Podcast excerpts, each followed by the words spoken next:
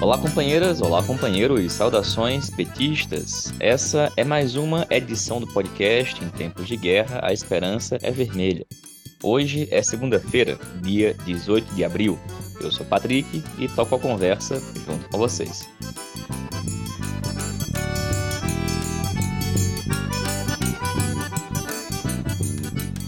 No episódio de hoje, a gente escuta o companheiro Walter Pomar, membro do Diretório Nacional do PT, que faz um informe da reunião da direção nacional ocorrida na semana passada, em que se aprovou o nome de Geraldo Alckmin para vice de Lula na chapa presidencial, bem como a minuta do programa e do estatuto da federação, entre outros assuntos.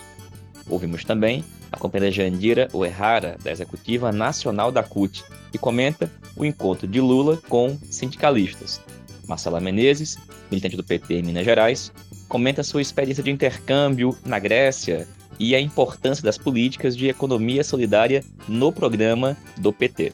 E Varlindo Nascimento, militante do PT em Recife, Pernambuco, fala da vitória nas eleições do Sindicato dos Metroviários.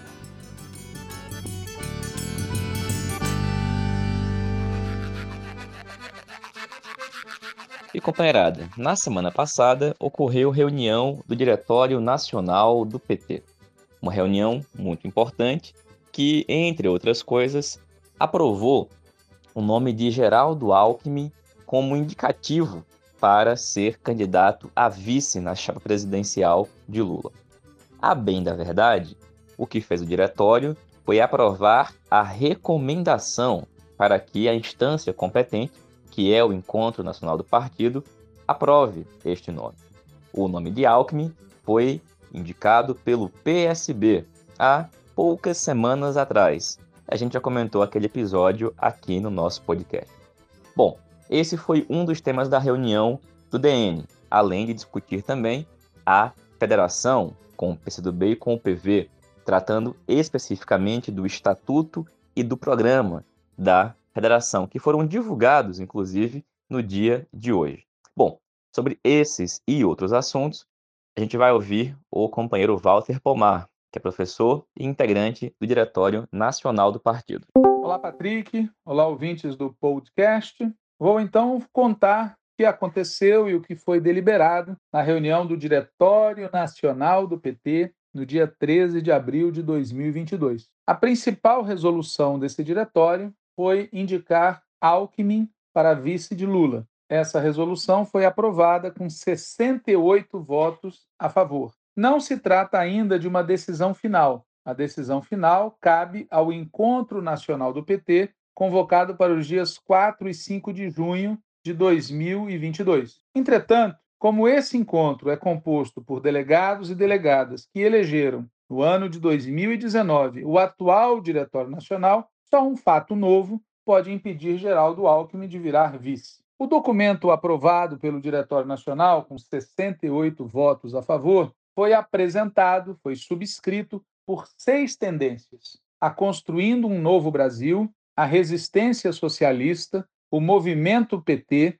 a Esquerda Popular e Socialista e a Avante PT. Falaram a favor da aprovação desse documento a deputada federal Maria do Rosário que integra a Avante PT, e o deputado José Guimarães, que integra a Construindo um Novo Brasil. Rosário falou frases como retirar uma fração da classe burguesa do lado de lá para isolar o nazifascismo, defender a manutenção da democracia, para derrotar o neofascismo, adversários se unificam. Ao mesmo tempo, Maria do Rosário afirmou que o programa tem que ir para a esquerda. Segundo ela, é Alckmin e o PSB que estariam somando conosco, e, portanto, Alckmin não precisa ser uma âncora. O deputado federal José Guimarães, que também defendeu a resolução que teve 68 votos, foi na mesma linha de Rosário, lembrando que, abre aspas, nossas alianças são presididas pelo programa. Vamos fazer reformas profundas.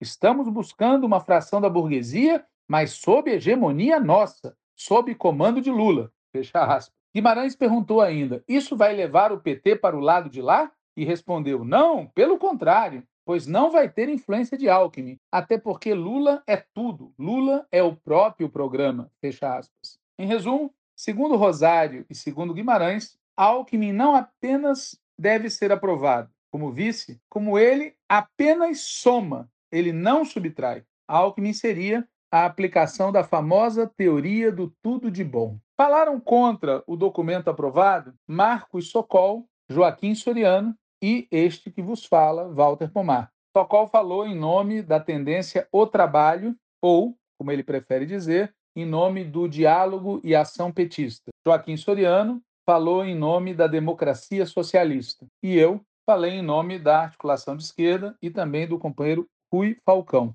Após as defesas, eu informei que nós votaríamos junto com a DS. Infelizmente, eu não disponho aqui do texto lido pelo Socol na sua defesa. Após a reunião, ele distribuiu uma declaração que não é exatamente aquilo que ele leu. A proposta de Socol recebeu três votos: Socol, Misaboito e Salomão, do Paraná, os três da tendência ao trabalho, os três do chamado diálogo e ação petista. A proposta que recebeu os votos da DS, da militância socialista, que junto com a DS apresentou a proposta, e que também recebeu os votos da articulação de esquerda, somou, segundo a mesa diretora dos trabalhos, simbólicos 13 votos. 13 votos contra Alckmin, 13 contra Alckmin. Mas, a bem da verdade, embora a mesa tenha falado de 13 votos, ela leu o nome de 14 pessoas a saber, Natália Sena, Patrick Araújo, Júlio Quadros, Walter Pomar, Daniela Matos, Rui Falcão, Joaquim Soriano, Raul Ponte, Eutália Barbosa, Rosane Silva, Augusto do Paraná, Gabriel Medeiros, Mariana Janeiro e Luna Zarati. O debate sobre o tema Alckmin começou e terminou em menos de uma hora, incluindo nessa uma hora a contagem de votos. Registre-se que nunca, nunca o tema havia sido debatido no Diretório Nacional e nem mesmo na Executiva Nacional do partido. Todo o debate sobre Alckmin ser ou não ser vice foi travado fora das instâncias partidárias. Em resumo, feitas as contas, saiu vitoriosa no Diretório Nacional do PT a posição defendida pelo senador Humberto Costa, em entrevista concedida para a revista Veja em fevereiro de 2017. Naquela entrevista, Humberto Costa defendia virar a página do golpe. Ao indicar Alckmin para vice de Lula, a maioria do Diretório Nacional do PT fez algo muito parecido com isso.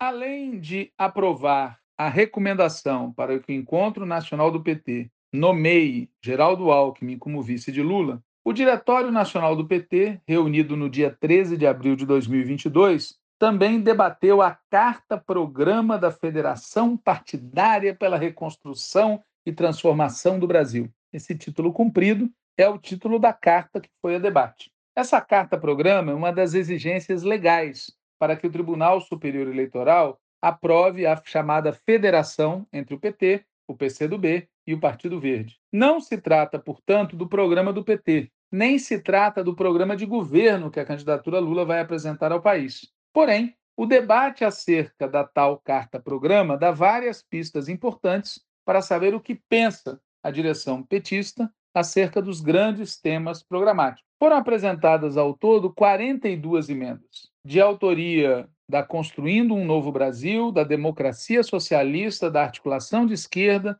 da Resistência Socialista, do Diálogo e Ação Petista e também uma emenda assinada pelo Setorial Nacional Agrário do PT. O método foi o usual: uma comissão composta pelo companheiro Luiz Mercadante e pela Secretaria-Geral Nacional do PT recebeu as emendas e deu parecer. Aquelas emendas que foram rejeitadas pelos pareceristas foram levadas a voto no Diretório Nacional. A primeira grande polêmica foi sobre revisar ou revogar a reforma trabalhista. As emendas apresentadas, todas falavam em revogar, mas na hora do debate, pessoas importantes como Wagner Freitas, ex-presidente nacional da CUT, e Mônica Valente, também ex-integrante da Executiva Nacional da CUT, disseram aceitar o termo revisão. Entretanto, o debate caminhou no sentido da revogação, e no final foram a voto duas propostas diferentes. A primeira dizia: defendemos a revogação da contra-reforma trabalhista feita no governo Temer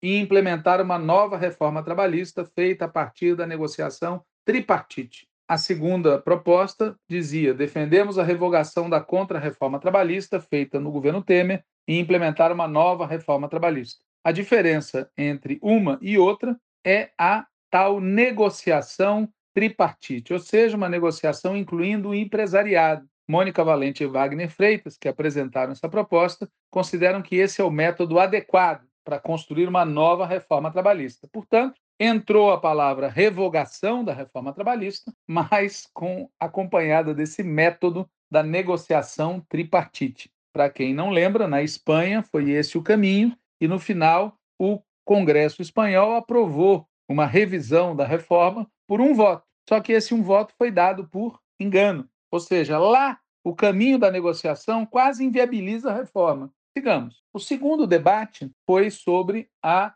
reforma da Previdência. O texto original falava em repensar o modelo previdenciário do país. Uma emenda do Diálogo e Ação Petista, apoiada pela articulação de esquerda, defendia incluir uma menção explícita à revogação da contra-reforma da Previdência de Bolsonaro. Inacreditavelmente, essa emenda aditiva não foi aprovada. Teve apenas 21 votos. 45 integrantes do Diretório Nacional preferiram não mencionar a contra-reforma da Previdência de Bolsonaro, deixando o texto apenas com repensar o modelo previdenciário. Em seguida, houve um debate sobre a proposta de convocação de uma Assembleia Nacional Constituinte. O debate foi feito com base em um texto apresentado originalmente pela tendência petista Articulação de Esquerda, que defendia abrir o debate com a sociedade brasileira acerca da convocação de uma Assembleia Nacional Constituinte. Importante lembrar que essa resolução consta do Programa de Reconstrução e Transformação aprovado por este Diretório Nacional e consta também de resoluções congressuais do partido. Quem defendeu a Assembleia Nacional Constituinte foi a companheira Misa Boito e este que vos fala, Walter Pomar. As falas contrárias foram feitas por Mônica Valente e Maria do Rosário. A proposta de constituinte foi derrotada, obtendo 16 votos. Um dos argumentos utilizados para rejeitar várias de nossas emendas foi exatamente não estamos debatendo o programa do PT, estamos debatendo o programa da federação. Portanto, quando nós dizíamos a Assembleia Nacional Constituinte está no programa do PT, nos respondiam, mas vai continuar lá, mas no programa da federação não. Imaginem o que vai acontecer quando nós estivermos debatendo o programa da coligação, que será mais amplo, entre aspas, do que a federação. Né? O método adotado vai nos levar cada vez mais para posições moderadas, digamos assim. Depois do debate sobre a Assembleia Nacional do Constituinte, veio o debate sobre a independência do Banco Central. Foi rejeitada, obtendo 21 votos, a proposta feita pela DS de revogar a independência do Banco Central. Notem como é funcional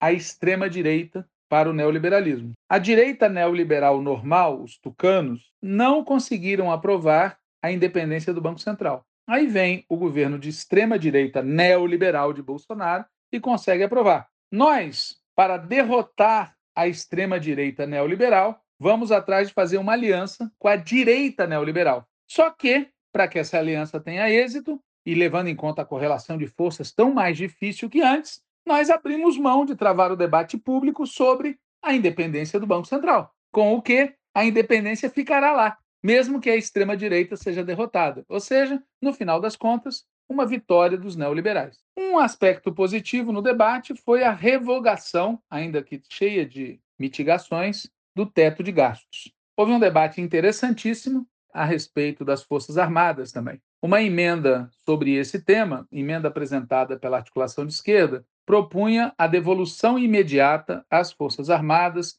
de todos os militares nomeados para cargos de livre provimento de natureza civil e transferência para reserva de todos os comandantes nomeados no mesmo período. Revogação do artigo 142 da Constituição. O debate caminhava para aprovar por consenso uma formulação quase igual à apresentada originalmente pela articulação de esquerda. A formulação que chegou a obter consenso aparente tinha o seguinte conteúdo, aspas, devolução imediata às Forças Armadas de todos os militares nomeados para cargos de livre provimento de natureza civil, revogação do artigo 142 da Constituição, fecha aspas. Mas essa conciliação não foi possível, devido especialmente às objeções feitas por Márcio Macedo, Romênio Pereira, Mônica Valente e principalmente Gleisi Hoffmann. A emenda da E foi a voto, teve 23 votos contra 35 pela sua rejeição. Com isso, o programa da federação não fala nada sobre as Forças Armadas, como também o programa de reconstrução e transformação aprovado pelo Diretório Nacional do PT não fala nada acerca das Forças Armadas. Muitas dessas votações foram por contraste, foram contabilizadas de modo um pouco confuso. O método do debate, evidentemente, não contribui muito para um bom resultado, e há esse elemento já citado de que nós estamos debatendo o programa da federação, que em tese é diferente do programa do partido e também diferente do programa da coligação. Como já expliquei, isso serviu de argumento para justificar recuos em relação a posições do partido, como é o caso da proposta de constituinte. Além disso, se usou e abusou do argumento da correlação de forças, que é um argumento que, evidentemente, deve ser levado em conta. Mas como é que a gente altera a correlação de forças sem mobilizar as pessoas em favor de objetivos mais avançados? E como mobilizar as pessoas se a gente não fala do assunto no programa, porque a correlação de forças supostamente não permite? Né? O tema dos militares, como eu disse antes, segue sendo um tabu, mesmo com Lula tendo assumido posição pública em favor de devolver ao seu local de origem milhares de militares que estão ocupando indevidamente posições no governo, em empresas, etc., há um setor majoritário no Diretório Nacional que segue tratando desse assunto com um evidente temor. O resultado prático é que, desde 2020, quando o Diretório Nacional do PT aprovou o Programa de Reconstrução e Transformação, até hoje, quando o Diretório Nacional debateu o programa sobre a federação, os nossos textos programáticos, né, resoluções programáticas do partido, não falam nada sobre esse tema espinhoso. O argumento usado, entre outros, é de que precisamos mais tempo. Em resumo, como se poderá perceber da leitura do texto resultado desse debate, o tema do modelo primário exportador baseado no agronegócio e na mineração, o tema do capital financeiro, inclusive o Banco Central, o tema do imperialismo, inclusive a OTAN, o tema dos militares e o tema da herança maldita das contrarreformas aprovadas pelo bolsonarismo e pelos golpistas da direita gourmet são alguns dos assuntos maltratados na resolução aprovada. Cabe a nós que defendemos ser necessário derrotar não apenas Bolsonaro, mas também o neoliberalismo,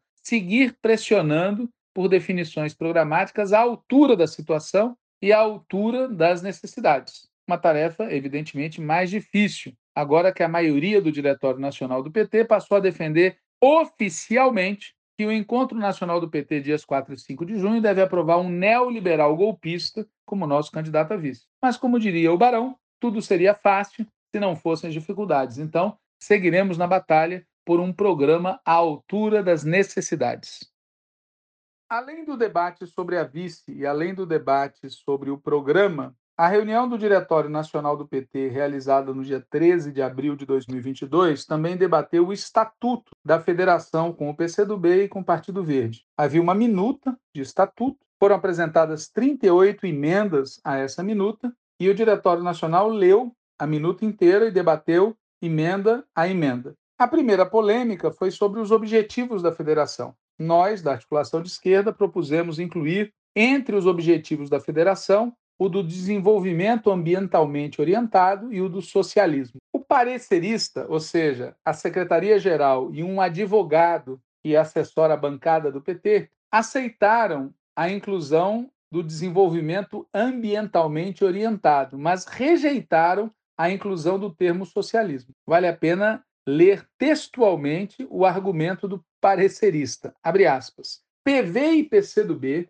pelos seus respectivos estatutos, não são partidos socialistas. E como o estatuto deve contemplar aspectos comuns das três legendas, haveria um conflito jurídico, uma interferência na autonomia política do PV e do PCdoB, obrigando-os a adotar o socialismo como princípio ideológico. Fecha aspas. Notem que a federação sob tutela do Tribunal Superior Eleitoral significa, por definição, segundo esse parecer, um retrocesso para um partido como o PT, porque o acordo se daria pelo mínimo denominador comum, sendo impossível que os outros avancem. Por definição, os mais avançados é que tem que recuar. Nem comento o insólito de nós afirmarmos num parecer, né, nós entre aspas, um parecer oficial numa reunião oficial, afirmar que o PCdoB não é um partido socialista. Isso é totalmente insólito. De toda maneira, a polêmica terminou com um acordo. Nós aprovaríamos a inclusão e consultaríamos o PV e o PCdoB para que eles dissessem se estão de acordo. E, portanto, se tudo corresse bem e se o advogado tivesse razão, o resultado seria o PT levar o PV a defender o desenvolvimento ambientalmente orientado e o PT levar o PCdoB a adotar o socialismo como princípio ideológico. Como se vê, Lenin tinha razão a respeito dos advogados. Em seguida, houve uma outra polêmica, essa foi a voto, sobre o PV. Novamente, a articulação de esquerda propôs reabrir o debate, abre aspas, tendo em vista que a decisão por compor uma federação com o Partido Verde foi tomada antes do encerramento da janela partidária, tendo em vista que a filiação ao Partido Verde de inúmeros parlamentares, vários dos quais defensores de posições contrárias às propostas programáticas ora em debate pelos partidos federados, o Diretório Nacional do PT reabre a discussão sobre a composição da federação e mandata a Comissão Executiva Nacional a deliberar de forma terminativa. Fecha aspas. Bom, Fui eu que fiz a fala a favor desse recurso, foi a companheira Mônica Falente que falou contrariamente ao recurso. Votaram a favor do recurso sete integrantes do Diretório Nacional do PT. 61 integrantes votaram a favor de manter o PV na federação. Portanto, nos estados, vocês que estão vendo o Partido Verde se convertendo em porto de acolhida de parlamentares de direita, lembrem-se que o debate foi feito, que havia a possibilidade de recuar da decisão incorreta de fazer uma federação com o PV. Adiante. Uma outra votação foi sobre o ingresso de novos partidos na federação. Nós propusemos deixar esse tema para 2025, para evitar entrada de outros partidos, por exemplo, pós-eleição. Essa emenda foi derrotada. Nós tivemos o voto apenas de 15 integrantes do diretório. Outra votação importante foi sobre as chamadas comissões provisórias. A proposta original de estatuto dizia que a Comissão Executiva Nacional da Federação poderá criar comissão provisória estadual, distrital ou municipal, bem como estabelecer sua composição, competência, poderes e atribuições. Nós propusemos que competiria a Comissão Executiva Nacional da Federação coordenar a criação de uma executiva estadual, ou distrital ou municipal, o parecerista recusou a nossa emenda, dizendo que é em 2023 que se fará essa discussão e que, nesse momento, era preciso ter comissões provisórias. E diz abertamente que o debate de fundo é sobre centralizar ou não as decisões sobre a eleição de 2022. Portanto, foi explícito. O debate de fundo sobre essa questão diz respeito ao grau de centralismo que será imposto a partir da federação sobre as instâncias estaduais e municipais do PT. Ou seja, não é a executiva nacional do PT que imporá seu centralismo, agora é a executiva nacional da federação que imporá seu centralismo. Essa proposta foi derrotada, nós tivemos sete votos, mas houve 11 abstenções. A votação seguinte foi sobre a composição da Assembleia Geral, que é o órgão deliberativo máximo da federação. A proposta da minuta dizia que essa a Assembleia Geral será composta por 60 representantes dos partidos associados, nove distribuídos de forma paritária, ou seja, três para o PT, três para o PV, três para o PCdoB,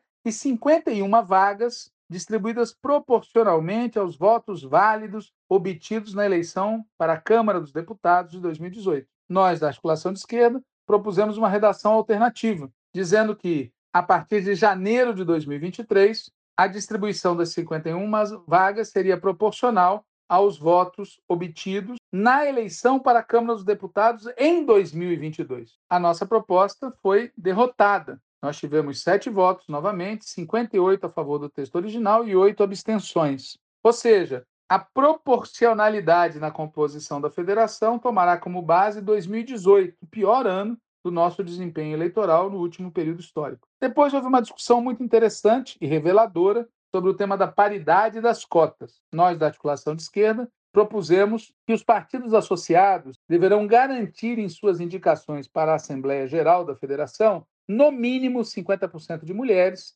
30% de negros e 30% de jovens. O parecerista defendeu a rejeição da nossa emenda, argumentando que os partidos têm autonomia para fazer suas indicações e que a criação de uma regra impositiva violaria a autonomia partidária. Felizmente, muitos integrantes do Diretório Nacional manifestaram-se a favor da ideia de paridade e cotas, e acabou prevalecendo a proposta de aprovar por consenso e levar ao PV e ao PCdoB na expectativa de que eles aceitem. Isso, como sabemos hoje, não ocorreu. Outra votação importante foi sobre o quórum necessário para tomar decisões. Uma herança das discussões quando o PSB ainda estava na federação, né, ainda participava das discussões, uma herança disso. A minuta do estatuto prevê um quórum de 75% para aprovar qualquer questão. Na prática, sem o PT, nada se aprova, mas os outros partidos podem vetar posições do PT, gerando impasses. Em função disso, nós propusemos um quórum de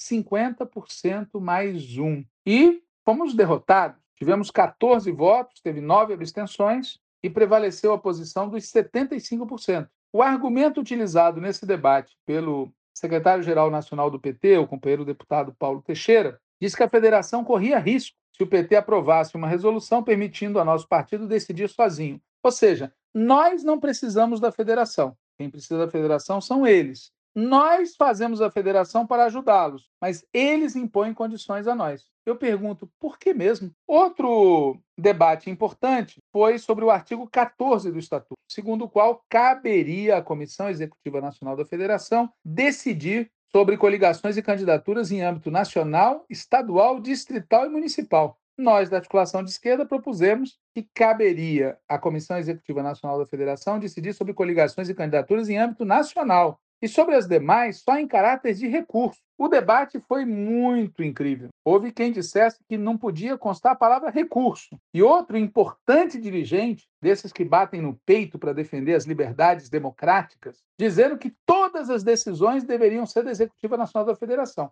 O que, além de ser impossível, como é que a Executiva Nacional da Federação vai decidir o candidato a prefeito em cada um dos municípios do país? Seria improvável. Porque a decisão anterior, lembro, de maioria de 75%, garante ao PCdoB e ao PV poder de veto. No final, foi aprovada uma proposta feita pela articulação de esquerda, substituindo uma parte do texto original, ficando assim: caberá à Comissão Executiva Nacional da Federação decidir sobre a política de coligações e de candidaturas. Né? Mas está óbvio, a partir desse debate, que alguns companheiros e companheiras fizeram opção pelo hipercentralismo. A decisão é da nacional, é da executiva nacional, é da executiva nacional da federação, é de algumas pessoas dessa executiva. Já ouvi esse tipo de coisa em algum lugar, em alguma época, não me lembro onde. Bom, depois houve um debate sobre o procedimento para a escolha de candidaturas. Nós propusemos que, havendo mais de uma pré-candidatura a cargo majoritário, a decisão deveria ser tomada ou por votação na Assembleia Geral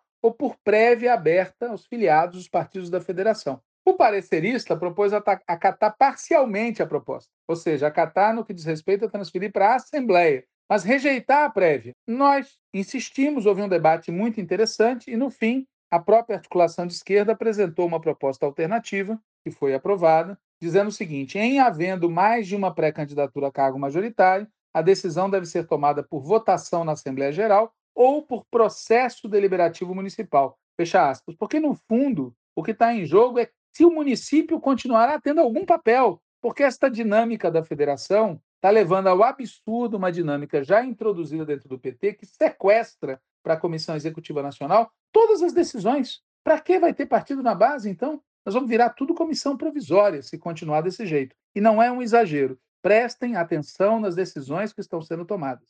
Outro debate muito típico foi sobre a composição da lista de candidaturas proporcionais. Né? Nós propusemos que compete a cada partido observar os requisitos mínimos da legislação eleitoral, por exemplo, a participação mínima de 30% de cada gênero. O parecerista propôs rejeitar a emenda, com o argumento de que existe uma controvérsia a respeito e talvez caiba à federação esse cumprimento da legislação. Por detrás da polêmica estava o seguinte: caberá a todos os partidos a obrigação de cumprir o mínimo de 30% de mulheres, alguns partidos em alguns estados vão descumprir a lei, argumentando que bastaria que a federação cumprisse. Houve uma discussão também bastante concorrida e nós insistimos com a formulação de que cabe a cada partido individualmente e à federação como um todo observar os requisitos mínimos. E fomos derrotados. Tivemos 17 votos contra 48 votos, prevalecendo a proposta apresentada, entre outros, pela companheira Gleisi Hoffmann e pela secretária nacional de mulheres do PT.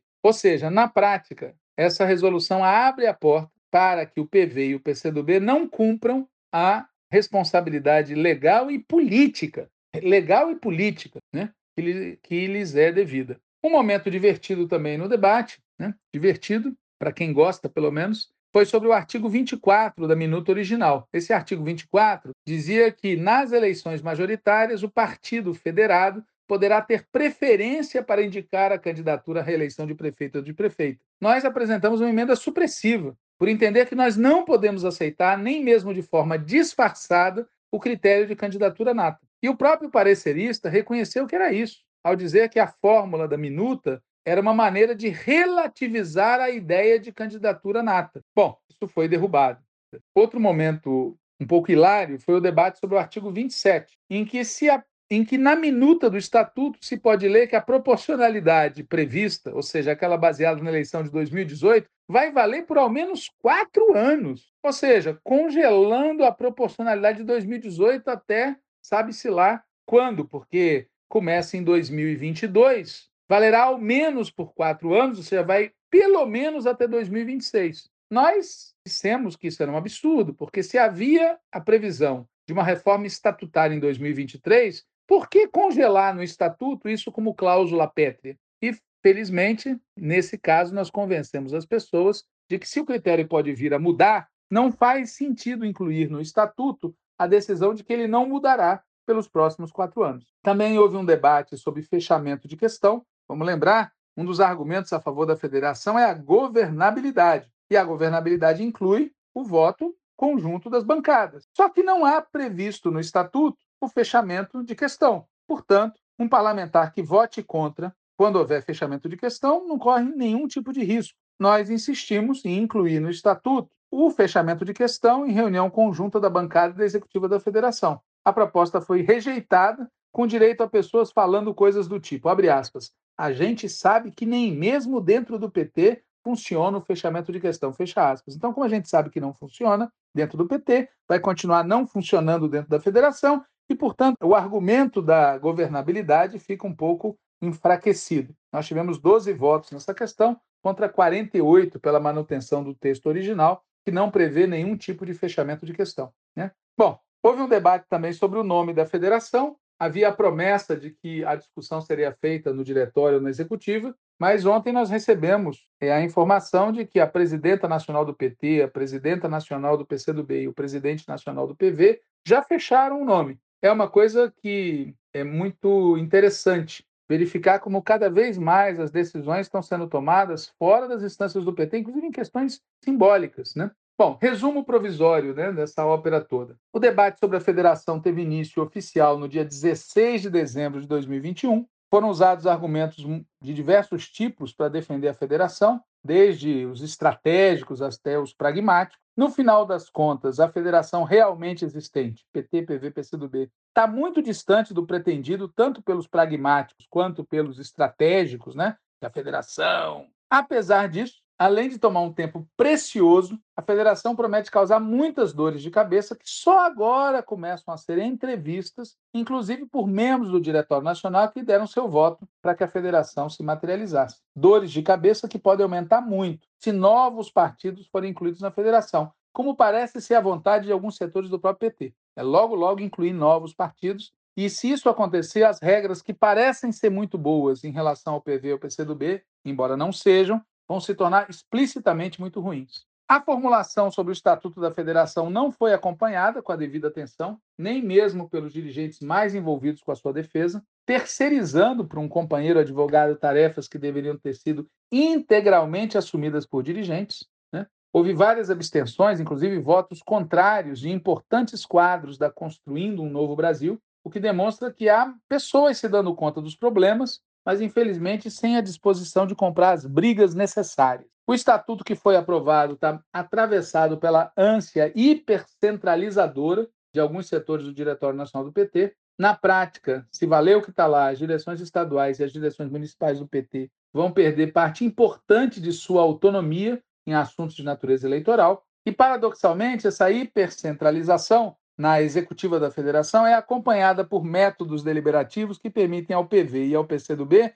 terem poder de veto. É óbvio que isso pode gerar paralisia, pode gerar crises, ou pode levar nosso partido a ter que fazer concessões desnecessárias o tempo todo. Da nossa parte, nós buscamos fazer redução de danos. A gente deixou explícito várias vezes que nós não achamos que o PT precisasse fazer federação. Se fosse feita, que fosse feita apenas com o PCdoB, que por sinal não tinha o PT como primeira opção para se federar, e defendemos que, nesse caso, a federação não devesse adotar critérios organizativos de tipo eleitoral parlamentar. A gente foi derrotado em tudo isso, e sendo assim, a gente apresentou emendas com o objetivo de reduzir danos. Algumas foram aprovadas, a maioria não, e o saldo geral, do ponto de vista do PT, é negativo. A federação não trará os benefícios prometidos pelos seus defensores e poderá criar vários problemas absolutamente desnecessários.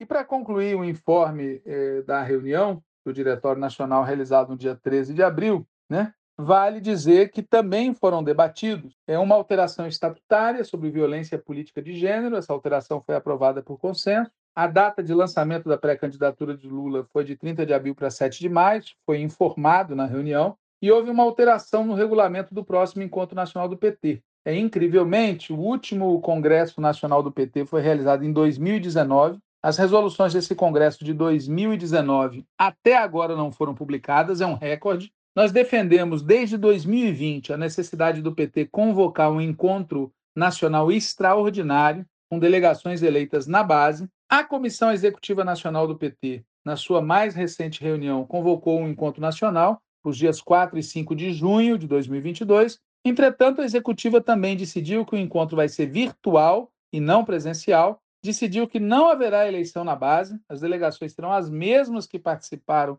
do Congresso de 2019, e decidiu também que dos 800 delegados e delegadas só participaria metade, ou seja, metade dos que participaram em 2019 estariam fora. Considerando que o encontro vai ser virtual, essa decisão da executiva, limitando o acesso de 400 pessoas, não fazia o menor sentido. A gente fez um recurso de votação ao DN e ele, depois de um longo e cansativo debate, foi aprovado por consenso. Bom, isso posto, pelo menos para nossa banda do Diretório Nacional, tem pelo menos duas certezas resultantes dessa reunião. A primeira certeza é Lula presidente. Seja quem for o vice oficializado pelo Encontro Nacional de 4 e 5 de junho, a nossa campanha e o nosso voto será por Lula presidente. Claro que até o encontro de junho a gente vai seguir lembrando algumas informações.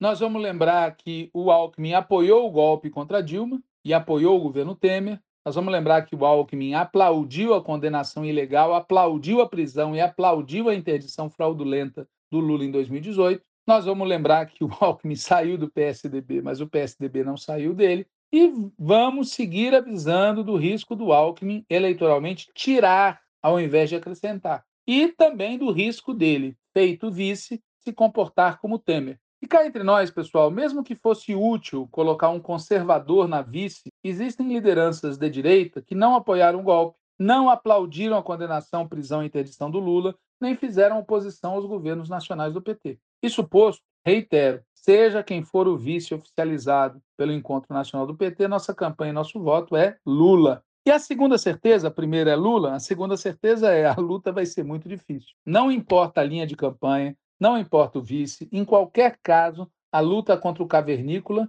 será muito dura. O resultado da eleição não está garantido. E a batalha não vai terminar com a eleição, não vai terminar com a posse, vai continuar por muito tempo, com três agravantes. O primeiro deles é que a tática adotada pela maioria do partido, que consiste em derrotar o bolsonarismo em aliança com o setor do golpismo neoliberal, essa tática pode ter efeitos contrários aos pretendidos. No plano eleitoral, porque nós não estamos em 2002. Na presidência não está um tucano, portanto, a mesma fórmula ou algo similar tende a não dar os mesmos resultados. E no plano governamental, porque se estreitou muito o espaço para um governo moderado. Infelizmente, a maioria do Diretório Nacional do PT pensa diferente disso e parece acreditar que a aliança com o Alckmin só trará benefício. Por isso, se houver algum contratempo e a gente for surpreendido pelos acontecimentos, o partido vai ter muita dificuldade em reagir. O segundo agravante consiste na distância entre intenções e gestos. Tem outros partidos, como a Rede, por exemplo,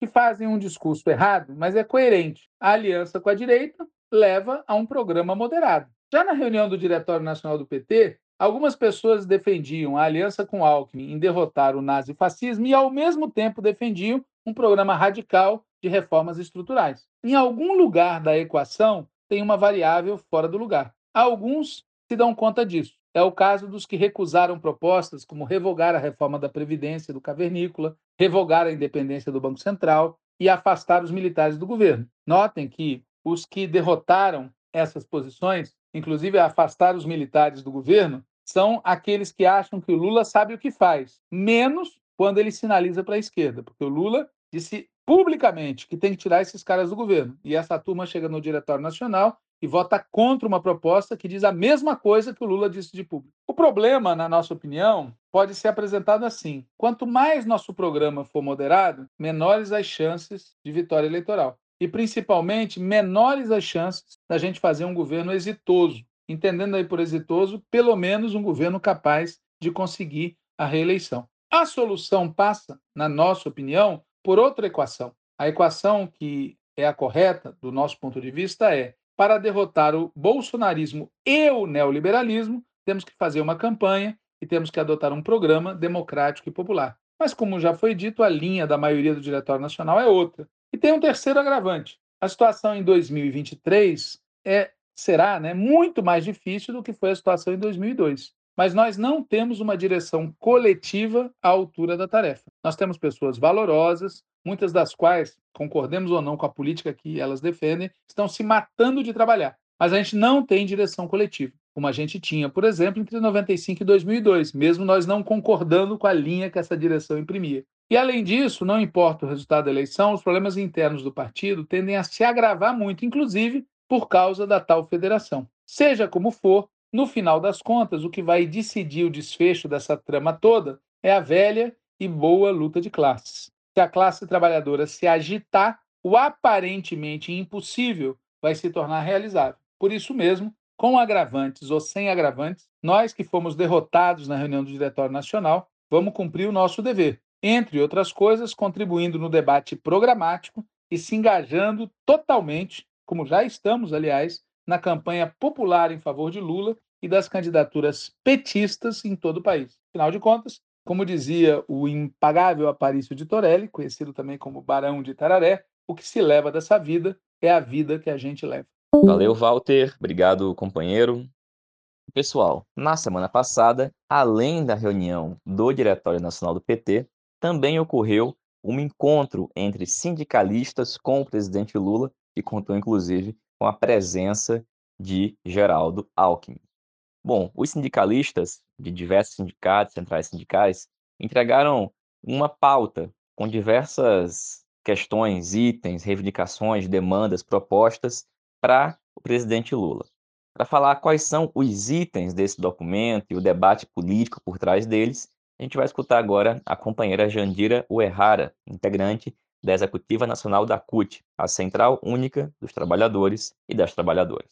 Olá, Patrick e ouvintes do podcast Em Tempos de Guerra, Esperança é Vermelha. Eu vou começar hoje falando do programa, das propostas que foram entregues ao presidente Lula no dia 14 de abril, sexta-feira, em São Paulo, por oito das nove centrais sindicais que subscreveram o programa Pauta Conclate 2022 plataforma da classe trabalhadora, com 63 propostas aprovadas pelas centrais sindicais. Estavam presentes no encontro com Lula a CUT, Força Sindical, UGT, CTB, Nova Central, CSB e a Intersindical Central da Classe Trabalhadora e também a Central Pública. O documento está dividido em quatro partes. Na primeira parte, estabelece 17 prioridades e depois apresenta nove propostas para desenvolvimento sustentável com geração de empregos de qualidade, 17 propostas para trabalho, emprego e renda e 20 propostas para Estado e políticas públicas. Entre as 17 prioridades apresentadas ao presidente Lula estão é, instituir uma política de valorização do salário mínimo, um programa de renda básica como direito social, priorizando as famílias monoparentais chefiadas por mulheres, políticas ativas de trabalho e renda, com garantia de salário mínimo, previdência e demais direitos trabalhistas, promover para mulheres, população negra, juventude, LGBTQIA+, e pessoas com deficiência, políticas ativas de geração de emprego e renda, garantir proteção aos desempregados com seguro-desemprego, erradicação da fome, combate à caristia segurança alimentar, revisar a política de preços de produtos essenciais, como os alimentos, combustíveis, gás, energia elétrica, medicamentos, etc., assegurar a isenção de tarifas dessas, dessas, dessas, revisar a política de produtos essenciais, como alimentos, combustíveis, gás de cozinha, energia, medicamentos, e assegurar a isenção de tarifas para beneficiários dos programas de transferência de renda, fortalecer a agricultura familiar, recuperar a capacidade operativa da Companhia Nacional de Abastecimento para a formação de estoques reguladores, retomar as obras paradas e investimentos públicos para garantir imediata geração de empregos, retomar no âmbito do governo federal os conselhos e as conferências, é, suspender os despejos em diálogo com os movimentos de luta por moradia, estabelecer programas de isenção e renegociação das dívidas das famílias, principalmente em relação ao financiamento habitacional, suspender imediatamente a política de paridade de preços internacionais da Petrobras, promover uma reestruturação sindical, manter e aprimorar as ações de combate ao Covid e à pandemia. Queria chamar aqui a atenção para a questão da reforma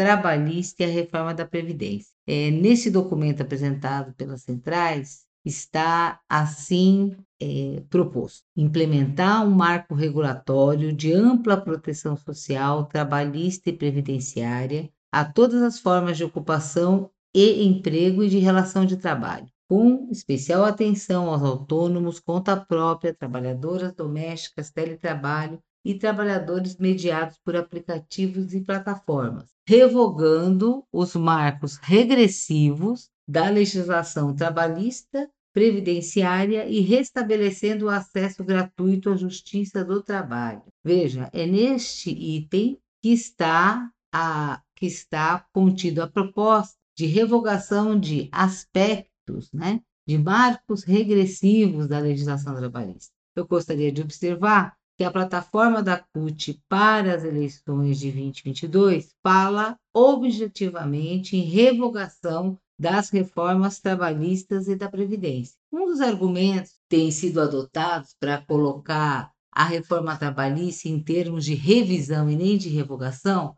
é o fato da legislação anterior, ou seja, da CLT, dos itens, né, dos mais de 100 dispositivos da CLT que foram retirados né, pela reforma trabalhista, não havia um marco é, regulatório, especialmente em relação ao trabalho informal e de plataformas. E que por, e que por esta razão nós não poderíamos é, voltar ao modelo anterior. Obviamente, quando a gente fala em revogação da reforma trabalhista, nós não estamos falando que não há necessidade de estabelecer ampla proteção social, trabalhista, previdenciária para todas as formas de trabalho existentes na sociedade. Muitos deles, desses trabalhos, não estavam, obviamente, previstos na CLT, né? que é do, de, de meados do século XX. Portanto, vejam, não existe nenhuma contradição em revogação da reforma trabalhista e estabelecimento de proteção social, trabalhista e previdenciária as novas formas de trabalho existentes. E defender a revogação da reforma trabalhista é algo fundamental, uma vez que a reforma trabalhista ela, ela está toda articulada, não existem pontos positivos. Nós precisamos botar abaixo essa verdadeira destruição dos direitos dos trabalhadores e das trabalhadoras que está na reforma trabalhista. E não tem como manter alguns dispositivos e retirar outros. Ela é um todo articulado que precisa ser revogado até para que a gente possa ampliar os direitos daqueles e daquelas trabalhadores e trabalhadoras que não estão nos marcos da carteira assinada ou dos contratos através de serviço Em relação ao trabalho, emprego e renda, entre outras propostas, estão incluídas a redução da jornada de trabalho para no máximo 40 horas semanais, o princípio do trabalho igual, salário igual, que é a Convenção 100 da, da OIT, a garantia de 180 dias de licença maternidade, que é a orientação da OMS, né, e também a ratificação da Convenção 183 da OIT, que amplia a proteção à maternidade, que, que está já presente em outras legislações internacionais. Outra questão importante é também regulamentar a Convenção 189 da OIT, que trata do trabalho doméstico, no sentido de ampliar os direitos trabalhistas e previdenciários da PEC das domésticas e também regulamentar direitos das trabalhadoras diaristas. Outra questão importante também é reafirmar a necessidade de uma reforma agrária e de políticas de promoção da agricultura familiar, além de rever a legislação que autoriza a terceirização sem limites e sem proteção, o que é muito importante porque a legislação da terceirização sem limites, ela é uma irmã siamesa da reforma trabalhista, e ambas precisam ser revogadas para que a gente estabeleça um novo marco de direitos dos trabalhadores no país. Outra questão importante também que a gente desenvolveu a promoção da economia solidária através do cooperativismo, associativismo e das redes né, de cooperação solidária e a necessidade de revisão da legislação de, das cooperativas. Em relação ao Estado e políticas públicas, que é o último bloco de propostas da pauta da classe trabalhadora, com CLAT 2022, está a revogação da independência do Banco Central, além da revogação da emenda constitucional 95. Também é destacado o arquivamento da PEC 32, isso é muito importante para que se resgate o, o setor público do aprofundamento da privatização que está colocada nessa proposta ultra neoliberal, além de respeitar e efetivar as demarcações das terras indígenas e quilombolas, e também a revogação do novo ensino médio. Tem, são 63 propostas, né? Acho que vale a pena ler e principalmente a gente compreender que isso tem que ser um instrumento, essas propostas, assim como a plataforma da CUT e outros aspectos do programa que a gente defende, isso precisa é, ser um, um fator de mobilização da classe trabalhadora. Nós precisamos trabalhar concretamente esse conjunto de propostas para o Brasil que queremos nos comitês populares de luta, organizando a classe trabalhadora, organizando as mulheres, organizando as juventudes para o enfrentamento que temos no ano de 2022. E é claro, para não dizer que não falei dos espinhos, além dos dirigentes e militantes das centrais sindicais, dos partidos, dos movimentos, o encontro teve a participação do Geraldo Alckmin, recomendado pela maioria do Diretório Nacional do PT para vice de Lula. E embora houvesse o um incômodo, especialmente dos militantes e trabalhadores do setor público, frente ao que Alckmin representou de retrocesso e desmonte dos serviços públicos nas gestões tucanas, o clima geral era de conformismo e de grande euforia, principalmente com o discurso de Lula, que foi ao encontro da pauta apresentada. Essa aliança com setores neoliberais de direita aumenta a necessidade de muita, mas de muita luta social, sindical e da defesa de um programa democrático, popular e radicalmente antineoliberal. E é sempre bom lembrar, inclusive para nós mesmos, que a luta de classes é muito mais complexa do que as articulações e alianças feitas por cima. E assim nós seguimos confiantes na força transformadora da classe trabalhadora e do nosso papel principal, que segue sendo organizar, mobilizar e lutar. Valeu, Jandira. Obrigado, companheira. E, gente, a Jandira está como pré-candidata a deputada estadual pelo PT lá no estado de São Paulo. Força aí, Jandira. Vamos ouvir agora, companheirada, a Marcela Menezes, que está falando com a gente diretamente da Grécia. A Marcela está lá há algumas semanas, fazendo um intercâmbio muito bacana no campo da economia solidária. E a gente convidou a Marcela para vir aqui no podcast compartilhar um pouco dessa experiência, mas também falar da importância que esta pauta tem e que deve ocupar, inclusive no programa que o PT e a candidatura de Lula devem apresentar para as eleições de 2022. Olá a todas e todos que estão nos ouvindo. Meu nome é Marcela Menezes, sou de Minas Gerais, sou militante petista e da tendência articulação de esquerda. Bom, eu estou na Grécia há sete semanas, voltando essa semana para Minas Gerais, e eu estive por aqui realizando uma residência em formato de pesquisa coletiva sobre economias comunitárias. Foi uma vivência muito interessante, para a qual eu fui selecionada a partir da minha militância em coletivos e também no movimento de economia solidária, mais especificamente em Ribeirão das Neves, mas na região metropolitana de BH como um todo. Estar em Atenas nesse período, com profissionais de diversas áreas, de várias partes do mundo, foi fundamental para perceber a importância de processos de intercâmbio de culturas, de experiências e de lutas para a nossa própria realidade, né? quando a gente volta para a nossa própria realidade. Nesse sentido, eu me lembro da política potente que foi o Ciências Sem Fronteiras, né, do governo Dilma Rousseff, que permitiu diversos estudantes das periferias do país a estudar no exterior, fortalecendo tanto a formação acadêmica desses estudantes, né, a política de ciência e de produção científica no país,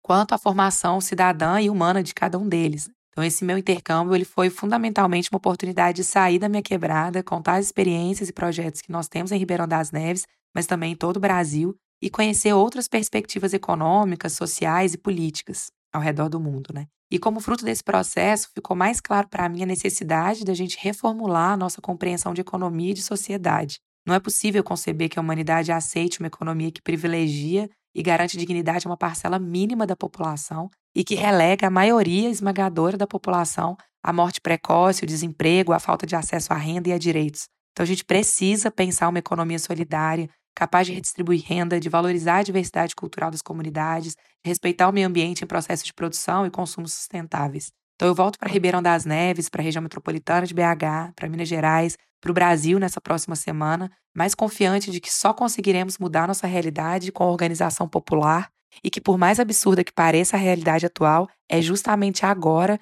que não podemos nos cansar e precisamos multiplicar os espaços de construção coletiva para conquistas tanto de demandas imediatas, como a garantia de comida e de renda para todas as famílias, quanto para conquistas de médio e longo prazo, pensando mudanças estruturais na sociedade, seja na economia, na política, na cultura, na vida cotidiana de cada uma e cada um de nós. Bom, além de tudo isso, esse é um ano fundamental para o país, né? Um ano eleitoral em que teremos oportunidade de derrotar o Bolsonaro, minar o bolsonarismo, eleger Lula e um possível programa de retomada de conquistas para a maioria da população brasileira. Então, esse programa precisa ser construído desde já com as organizações populares de todo o país e levando em consideração a necessidade de mudanças estruturais em nosso país, que é tão desigual, injusto e indigno para nós que somos a maioria da população. E aí, nesse programa, o governo precisa assumir um compromisso de fomentar a economia solidária, como um conjunto de princípios, valores e práticas rumo a uma sociedade mais igualitária e sustentável. Então, não pode, não pode faltar, né, para isso, o compromisso da aprovação da Política Nacional de Economia Solidária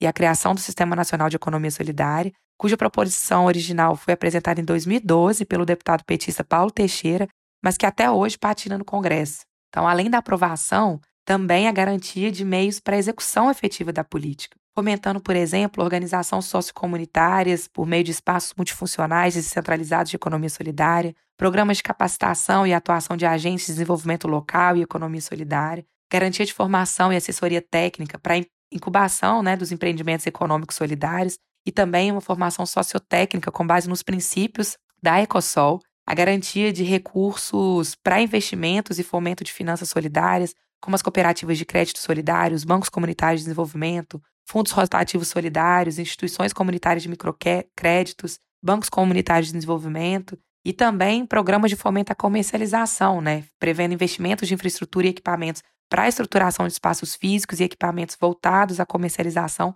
no âmbito local, seja dos municípios ou mesmo das comunidades, a realização de compras institucionais, a garantia né, dessas compras dos produtos da economia solidária por meio do Estado, apoio a processos de certificação socioparticipativa dos produtos da economia solidária, a promoção né, de feiras de economia solidária, entre tantas ações que a gente precisa. E aí, o Movimento Nacional de Economia Solidária tem diversas propostas consolidadas, concretas para a economia solidária no país se constituir de forma estrutural e não somente residual à economia convencional capitalista. Né? Então, o nosso programa tem que assumir o compromisso de investir recursos e garantir estrutura de governança, entendendo que a economia solidária é uma alternativa concreta ao desemprego, à exclusão, à fome, ao subdesenvolvimento e aos impactos ambientais da economia convencional. é preciso destacar ainda a importância de pensar a economia solidária a partir também dos recortes de gênero, de raça, de geração, né? A economia solidária é um, uma ferramenta fundamental para a redução das desigualdades de gênero, de raça, geração, de território, né, no nosso país. Bom, eu já falei demais, mas coloquei aqui um pouco, né, tanto da experiência que eu trago desse intercâmbio que eu realizei sobre economias comunitárias em Atenas, na Grécia, mas também sobre como me ajuda a voltar para a minha realidade agora com mais gás para fortalecer as nossas organizações comunitárias da economia solidária, de juventude, de mobilização e a tarefa que nós temos esse ano de eleger o Lula, mas de eleger também um programa capaz de fomentar a economia solidária por meio de ações concretas que o movimento tem construído ao longo do, de todos esses últimos anos. Assim. A gente precisa assumir esse compromisso para retomar o desenvolvimento do nosso país com inclusão, com redução das desigualdades e pensando principalmente a partir das organizações locais, né, que é de onde parte as nossas necessidades imediatas, que é onde a gente vive, a gente reproduz as nossas vidas e o governo federal nesse país, né, no nosso país, tem um papel fundamental para esse desenvolvimento local e de forma espiral, né, promovendo o desenvolvimento do país como um todo. Obrigada, gente. Até a próxima oportunidade. Valeu, Marcela. Obrigado, companheira.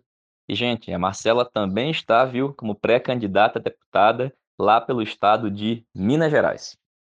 E agora vamos ouvir o nosso companheiro Varlino Nascimento, que é militante do PT aqui em Pernambuco, lá em Recife, e que fala para a gente sobre o resultado das eleições dos metroviários, onde se obteve uma importante vitória para a categoria. Olá, Patrick. Olá, companheiros e companheiras que acompanham o podcast em tempos de guerra Esperança Vermelha. Eu sou Varlindo Nascimento, militante da articulação da esquerda aqui em Pernambuco e também trabalhador metroviário, né? Trabalho na Companhia Brasileira de Trens Urbanos, a empresa que opera o sistema de metrôs e trens aqui na região metropolitana do Recife. Eu estou aqui para falar um pouquinho do processo eleitoral que aconteceu essa semana na nossa categoria, a eleição da nova direção do sindicato, que ocorreu agora nos dias 11, 12 e 13 de abril, e que nós conseguimos uma vitória eleitoral importante com participação né, de, de, militantes da articulação de esquerda dentro da composição que saiu vencedora. Antes de falar da eleição propriamente dita, queria contextualizar um pouquinho a, a, situação da nossa companhia, da nossa empresa. Né? Nós trabalhamos na CBTU, a Companhia Brasileira de Trens Urbanos, que é a empresa pública federal que opera o sistema de metrôs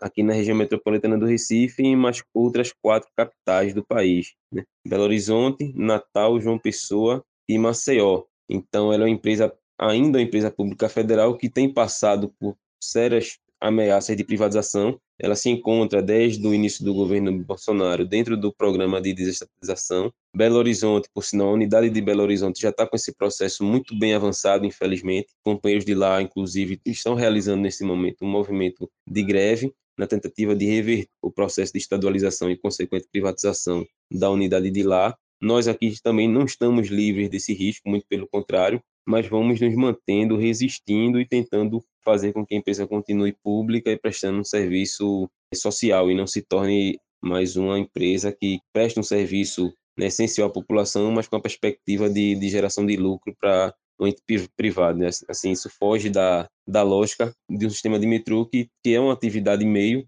fomenta aí a, processo todo do deslocamento das pessoas na cidade, fomenta inclusive a própria economia, né, fazendo com que os trabalhadores possam se deslocar, mas, antes de tudo, é um serviço público, um serviço público essencial, né? o direito de ir e vir, atende o direito de ir e vir, e a gente tem lutado e vai continuar lutando nesses próximos três anos, que é o mandato da nossa nova direção, para que essa empresa continue pública, se mantenha pública e prestando um serviço de qualidade ao usuário e à usuária? O trabalhador e a trabalhadora que necessita do, do metrô para se deslocar para o seu trabalho, para os seus estudos, seus afazeres cotidianos. Mas, assim, retornando aqui para a questão do processo eleitoral, nossa composição que foi eleita ontem, ela é uma aliança entre forças políticas ligadas à Central Única dos Trabalhadores e a CTB. Nós vencemos um, um, um processo eleitoral difícil, muito complicado, tivemos aí cerca de 57% dos votos né, contra uma, uma chapa que era a chapa do atual presidente da, da categoria, e que era uma chapa que tinha total apoio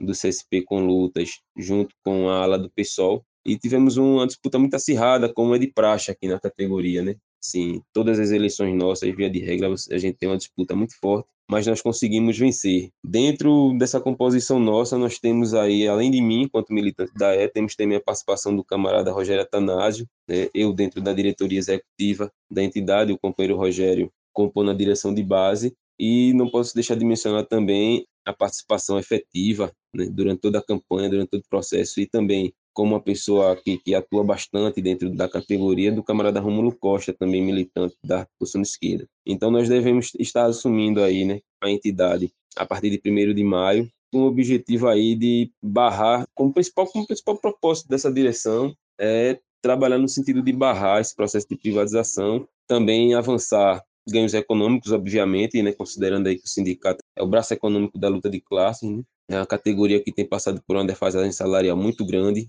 praticamente sem reajuste salarial nos últimos quatro anos, uma queda no nível de, de renda dos trabalhadores, mas mais do que tudo, esse problema da privatização é o, é o que mais nos afeta nesse momento. Então vamos lá, é, vamos para a luta e agradecendo aí ao espaço, ao companheiro Patrick, pelo espaço para a gente estar tá podendo falar um pouco do nosso processo eleitoral aqui e vamos em frente, vamos à luta que só está começando e vamos embora que tem muito trabalho pela frente. Um abraço a todos e a todas e vamos lá, vamos construir aí esse, esse mandato com muita participação e com muita luta, com muito avanço para a categoria. Valeu, Varlindo. Obrigado, companheiro. Parabéns aí pela importante vitória. Certamente os sindicatos metroviários têm uma contribuição muito importante na luta aqui em Pernambuco.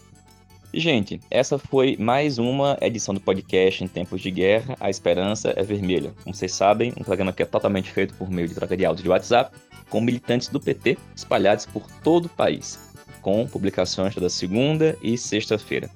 A gente se reencontra aqui muito em breve. Saudações petistas, fora Bolsonaro e até mais.